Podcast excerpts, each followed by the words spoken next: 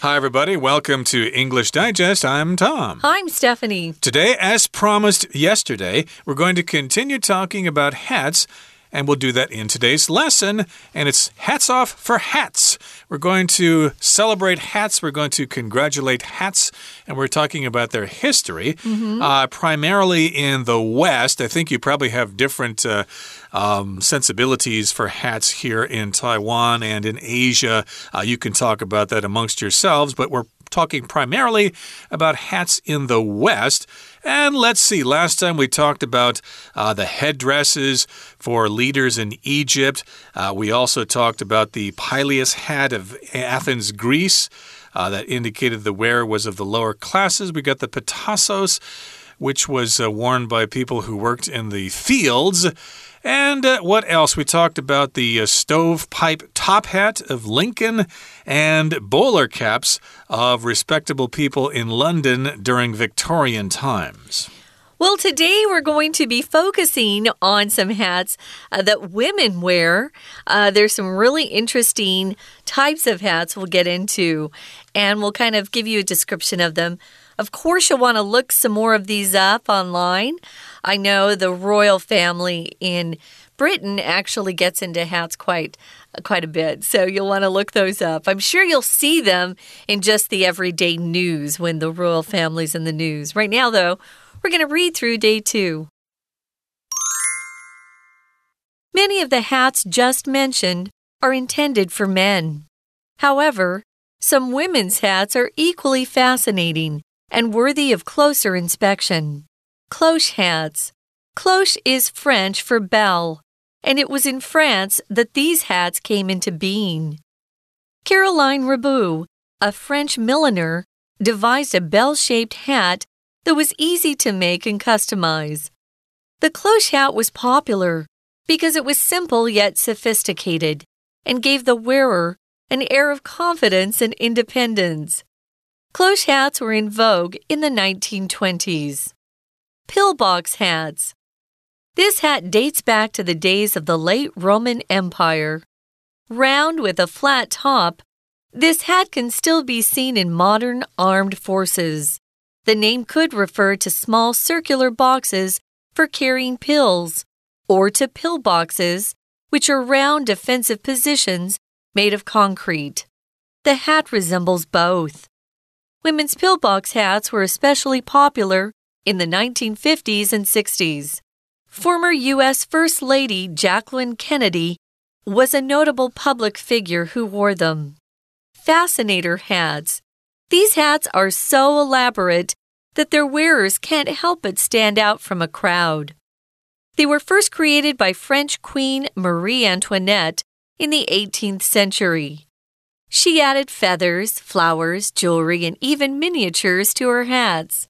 The term for them was coined in the 1970s when British milliner Stephen Jones wanted a name suggesting uniqueness and extravagance. These days, fascinator hats are often worn by royals, such as Catherine, Princess of Wales, who adorns hers with flowers, ribbons, and bows. While these hats aren't worn on a daily basis, check out pictures of any royal or formal occasion in the UK, and you'll see the tradition of fancy hats is still going strong. Okay, it's time now for us to discuss the contents of today's lesson. We're continuing to talk about hats. And of course, in the first part of our lesson, we talked about some examples of hats from history. Well, here in the first paragraph, it says Many of the hats just mentioned are intended for men. So, indeed, most of the hats we talked about in the first program, our first day's program, we're talking about hats for men. However, some women's hats are equally fascinating and worthy of closer inspection. So, if something's fascinating, of course, it's very, very interesting. If it's worthy of something, then it deserves to be paid attention to or a person may be worthy, uh, they deserve to get something from somebody higher than them. Oh, I'm not worthy of a raise, I just haven't worked hard enough to deserve a raise. And here, inspection just means if you look closely at something to observe the details. Yeah, so we're going to be looking more closely at some of these hats. Of course, you would probably expect that women's hats are going to be more uh, elaborate, more decorative than most men's hats.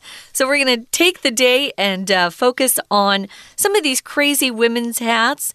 Not so crazy for some people who really love them. The first one we're going to look at is the cloche hat. Cloche is a French word, it's not English, but it stands for bell. It means bell in French. If you're into cooking shows like I am, you've probably seen uh, them use the cloche. Uh, to keep things warm. Or if you go to a restaurant and you order room service, they'll deliver your food and it's usually under a silver dome.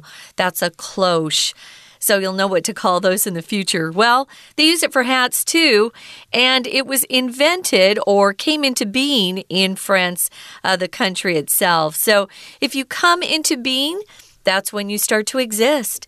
It could be a, uh, a, a an idea, a thought, a trend. It could be a new invention. It could be anything that uh, comes into being. These are hats we're talking about, of course. And this one was invented in France. Uh, indeed, that's when they started to become common.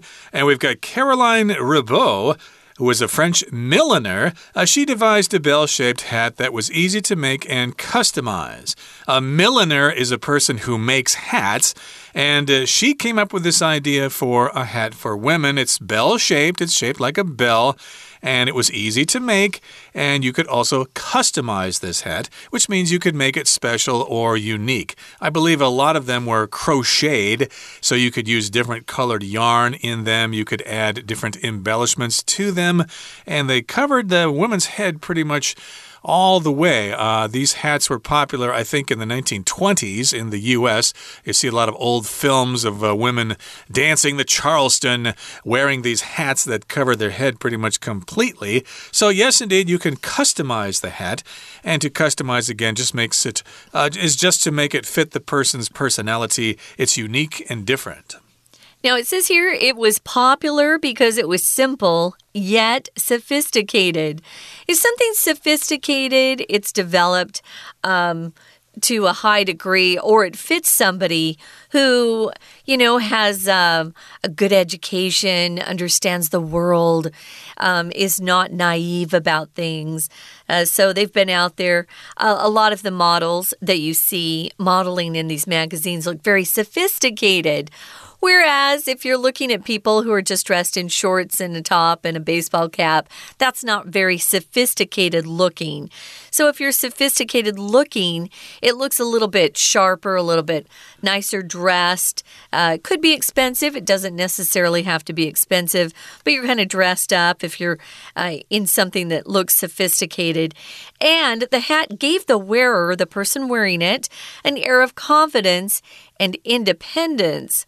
So, this was a big deal to women at that period in history because a lot of them were uh, be becoming more vocal. They were getting out there and trying to work a little bit more than they had in the past. They were given the vote, uh, the ability to vote in some of these countries. And so, oh, they just, you know, they wanted to be out there um, instead of just at home taking care of uh, the kids and cooking. So, cloche hats were in vogue or popular or fashionable in the 1920s. This phrase in vogue comes from fashion. It just means, of course, there's the Vogue magazine. So if it's in vogue, it meant that it was stylish at the time. Uh, things are in vogue and they go out of vogue. They're fashionable and then they become unfashionable. It just depends on what's popular at the time. Okay, so we've talked about cloche hats. Now let's talk about pillbox hats. Uh, that's kind of interesting. Uh, this type of hat dates back to the days of the late Roman Empire. So the Romans kind of uh, went out of style there, maybe around the Middle Ages or so. So this hat dates back to that time. It's when it started. And round with a flat top, this hat can still be seen in modern armed forces. So, yeah, it's round and then it's got a flat top. It doesn't have a round top like the cloche does. This one is round on the sides and then flat on top. And again, lots of people in armed forces, like in the army or the navy or whatever, a lot of soldiers wear these kinds of hats. They sure do. So uh, that was the description of it. it was round with a flat top. And they can still be seen in modern armed forces, referring to military. Uh, if you're in the armed forces, you're a soldier. Uh, so the name could refer to small circular boxes for carrying pills. Uh, back in the day, that's where they would put their medicine. They would have these very beautiful pill boxes. Usually they were gold or silver or made of some nice metal. And then they'd open them up and there would be little pills that, that, that they would take um, for their health. Or maybe they wanted to get high and they were taking drugs. That happened mm. too. So these were um, called pillboxes, and they were also round.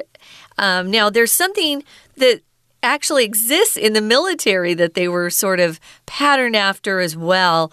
And these were round defensive positions made of concrete. Um, they would put them up in order to protect a particular area from being invaded or maybe blown up. Uh, but those were also called pillboxes.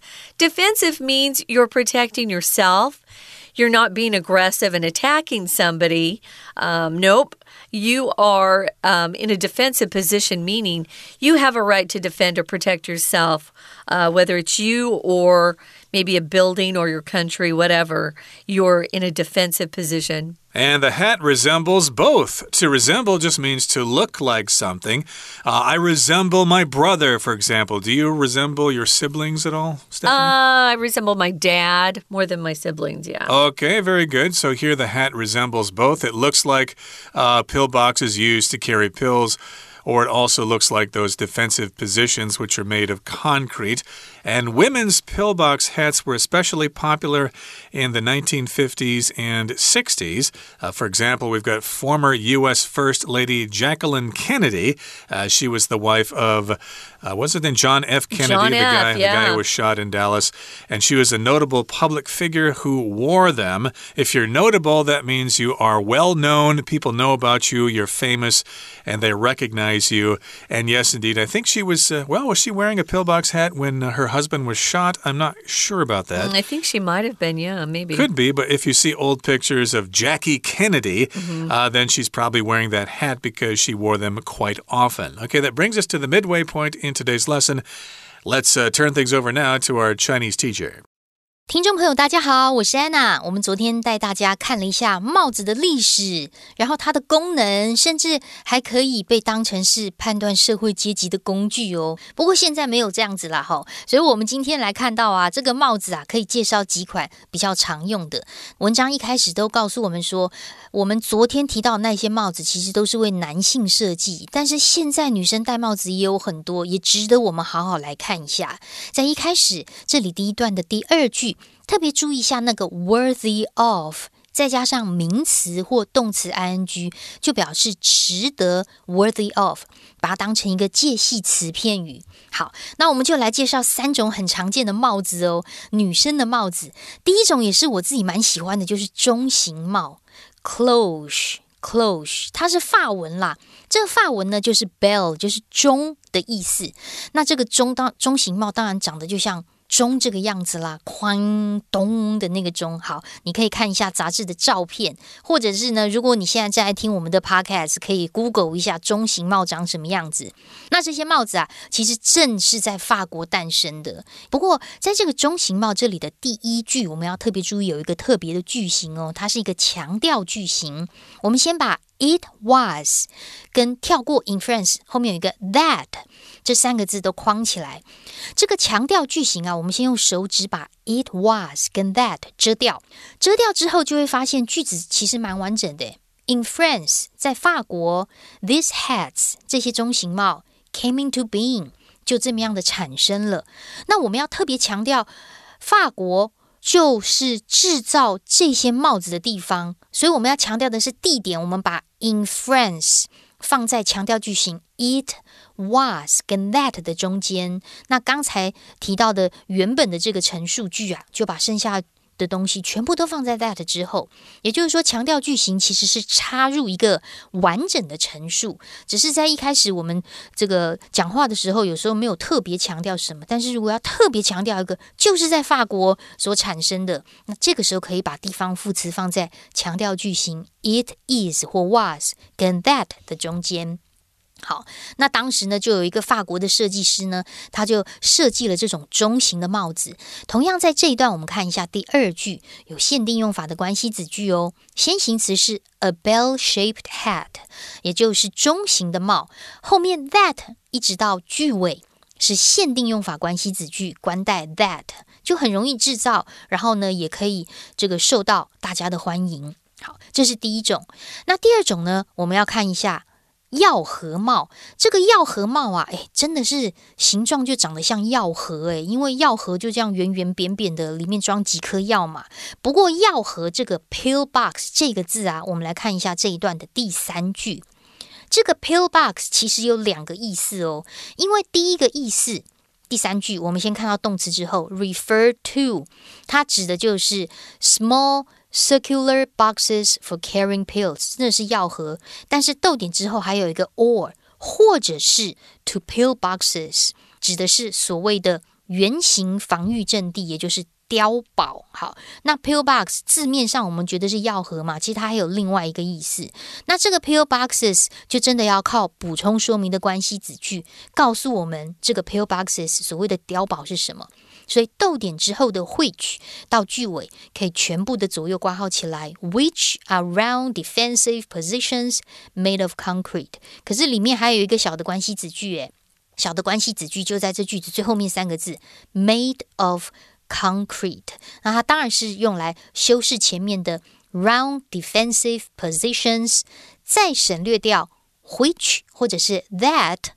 Are made of concrete 是由混凝土啊、水泥所制作的、制造的这一些所谓的碉堡。那当然，这个帽子呢，不管是跟药盒啦，或者是碉堡，都长得是很像的。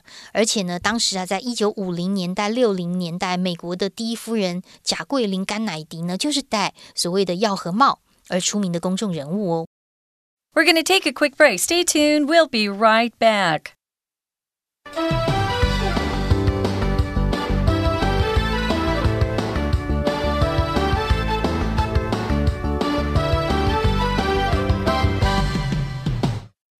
We shall now continue with our lesson. Again, the focus today is on women's hats, and we've already talked about two kinds of hats that women uh, liked to wear in the past. I don't really know if they still wear them. We talked about cloche hats, which are bell shaped hats that cover the head of the lady. And of course, uh, they let you know, they let the world know that you're sophisticated and they can be customized. We also talked about pillbox hats, which are round on the sides and flat on the top. And uh, they were popular in the 50s and 60s. Jackie Kennedy wore one, and probably some other famous women as well. Now, the Fascinator hat is what we're going to talk about today. And these hats were so elaborate that their wearers can't help but stand out from a crowd. So, a fascinator hat is from the word fascinating, and fascinating is the adjective. To fascinate is the verb, and a fascinator, I guess, is somebody or something that fascinates someone, which means they really get your attention.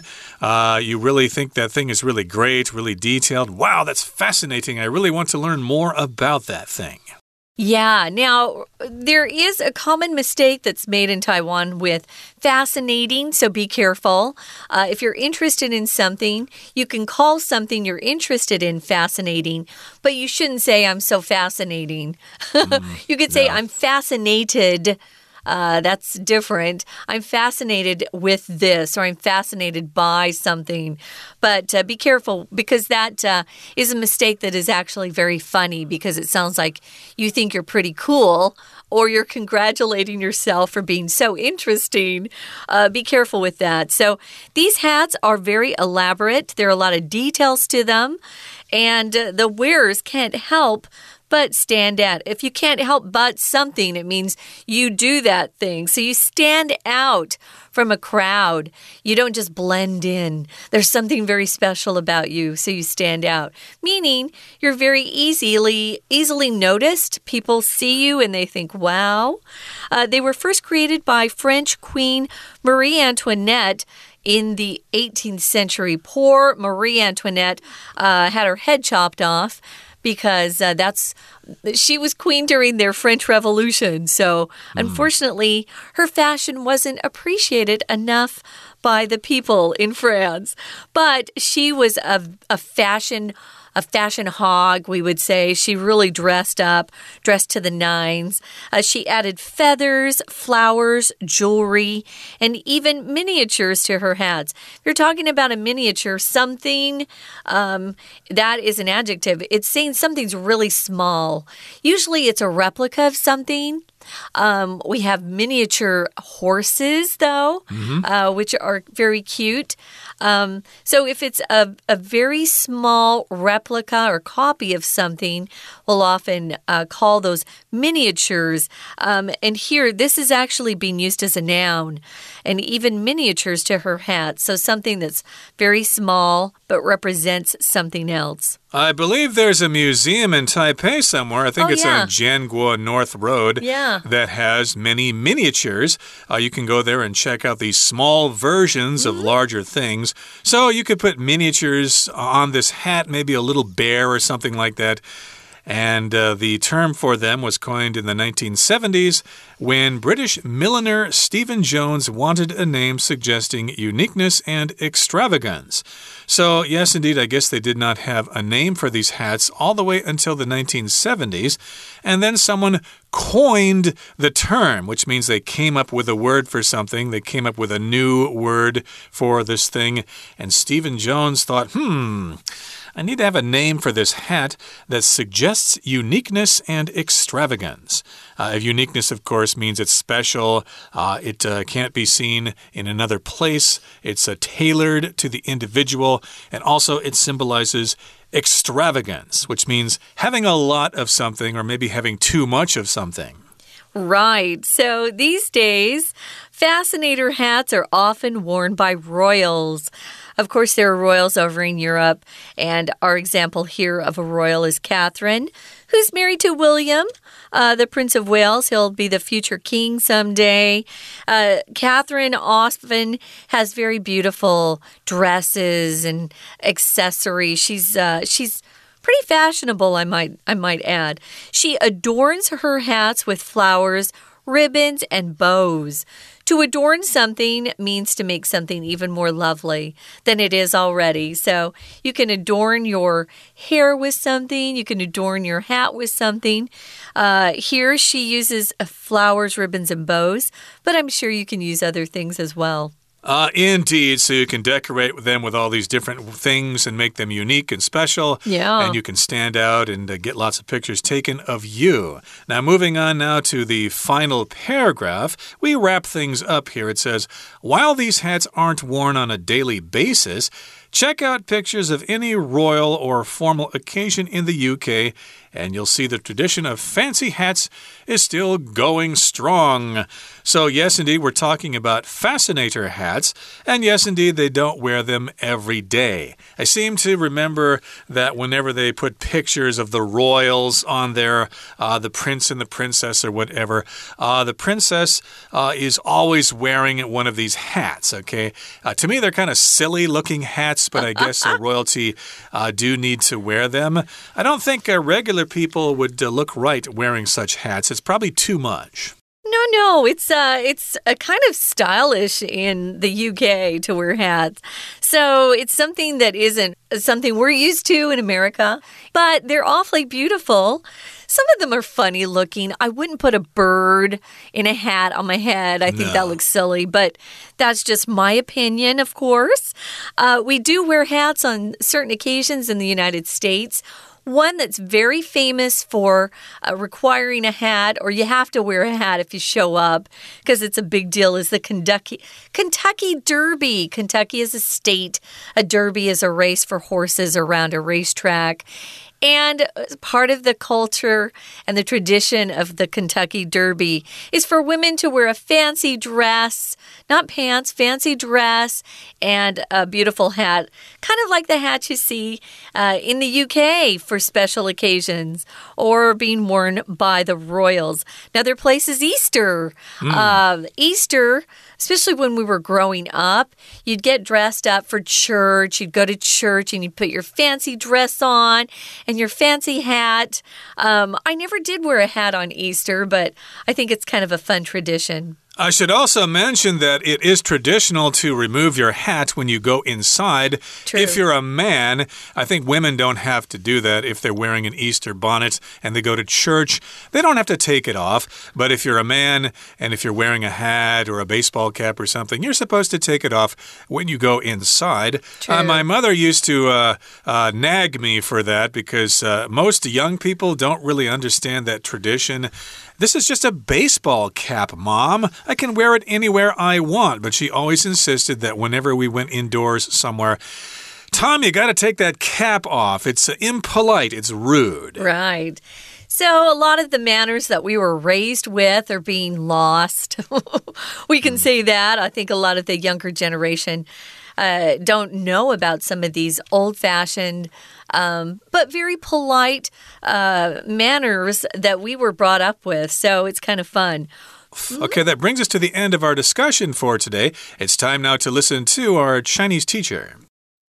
接着我们就要看第三种啦，fascinator hats，网纱头饰帽。哎，这种网纱头饰帽，哎，就很漂亮，对不对？制作精良啊，然后戴上去的人呢，都觉得好像是成为大家的焦点了。在这一段当中，先特别注意第一 第一句话，这边有一个表示结果的句型，so that，so 跟 that 中间夹的是 elaborate，elaborate 就是很精美、很精致的意思。因为这种帽子是如此的精美，that 以至于有一个结果产生的，that 后面的结果就是 their wearers can't help but stand out from a crowd。在这里又有很重要的片语哦，就是忍不住、不禁、不得不、不自觉、无法抵抗，如何如何。Can't help 的这里的 help 不是帮忙哦，而是避免 avoid a v o i d，或者是抵抗 resist。R E S I S T 的意思，后面如果加 B U T but 的话呢，就会加动词原形。如果 B U T 这个连接词 but 不加，就直接加名词或者是动词 I N G 就好了，就表示不经、不得不、忍不住、如何如何。好，那最初是由法国的王后在十八世纪发明了，然后发明上面就添一些羽毛啊、鲜花啊，甚至啊珠宝啊、小型的雕像。不过这款帽子的名字呢，则是在一九七零年代所创造的。我们特别看一下第四句的地方，这个一九七零年代 （the nineteen seventies） 后面的 when 一直到句尾可以左右挂号，它是限定用法关系子句哦。我们看到的 when 是一个官复。好，限定用法。而在当时，and in the nineteen seventies，这里的 when 指的是在当时如何如何。好，在当时大家都想要一个呃能够暗示独特跟奢华的名字，所以当时就创了这样子的一个所谓的 fascinator hats。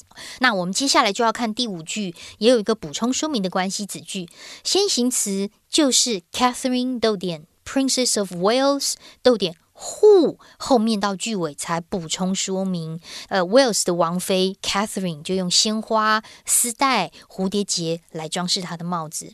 所以下次啊戴帽子的时候，或许大家也可以挑选一下，是想要好用的中型帽，或者是漂亮的药盒帽，还是网纱头帽呢？以上是我们的今天内容，我是安娜，我们下次见。That's it for today, everybody. Thanks so much for joining us. And uh, hey, head out to your local hat store and buy yourself a hat to make yourself really sharp. From all of us here at English Digest, my name is Tom. I'm Stephanie. Goodbye. Bye.